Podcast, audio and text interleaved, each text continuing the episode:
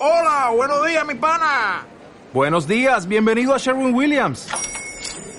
¡Ey! ¿Qué onda, compadre? ¿Qué onda? Ya tengo lista la pintura que ordenaste en el ProPlus app. Con más de 6.000 representantes en nuestras tiendas listos para atenderte en tu idioma y beneficios para contratistas que encontrarás en aliadopro.com. En Sherwin Williams somos el aliado del PRO. Pues, un deporte y es un juego y entonces entra el azar y entran otros, otros temas. ¿no?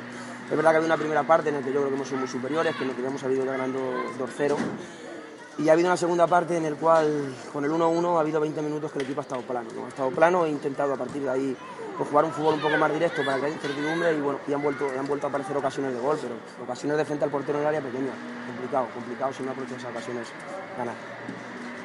¿Cómo ve ahora la posibilidad de clasificarse para el playoff?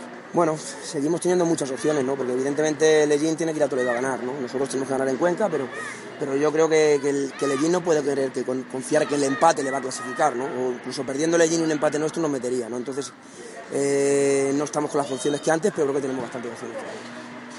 Después de toda la polémica que ha habido esta semana con las declaraciones de Alfonso de la Cruz, que si, si- si caben más importancia, si cabe ahora con este pinchazo del Talavera. Sí, pero bueno, creo que el presidente del Toledo ha salido reivindicando un, po- un poco al club y diciendo que, que el club va a hacer todo lo posible porque, por ganar ese partido.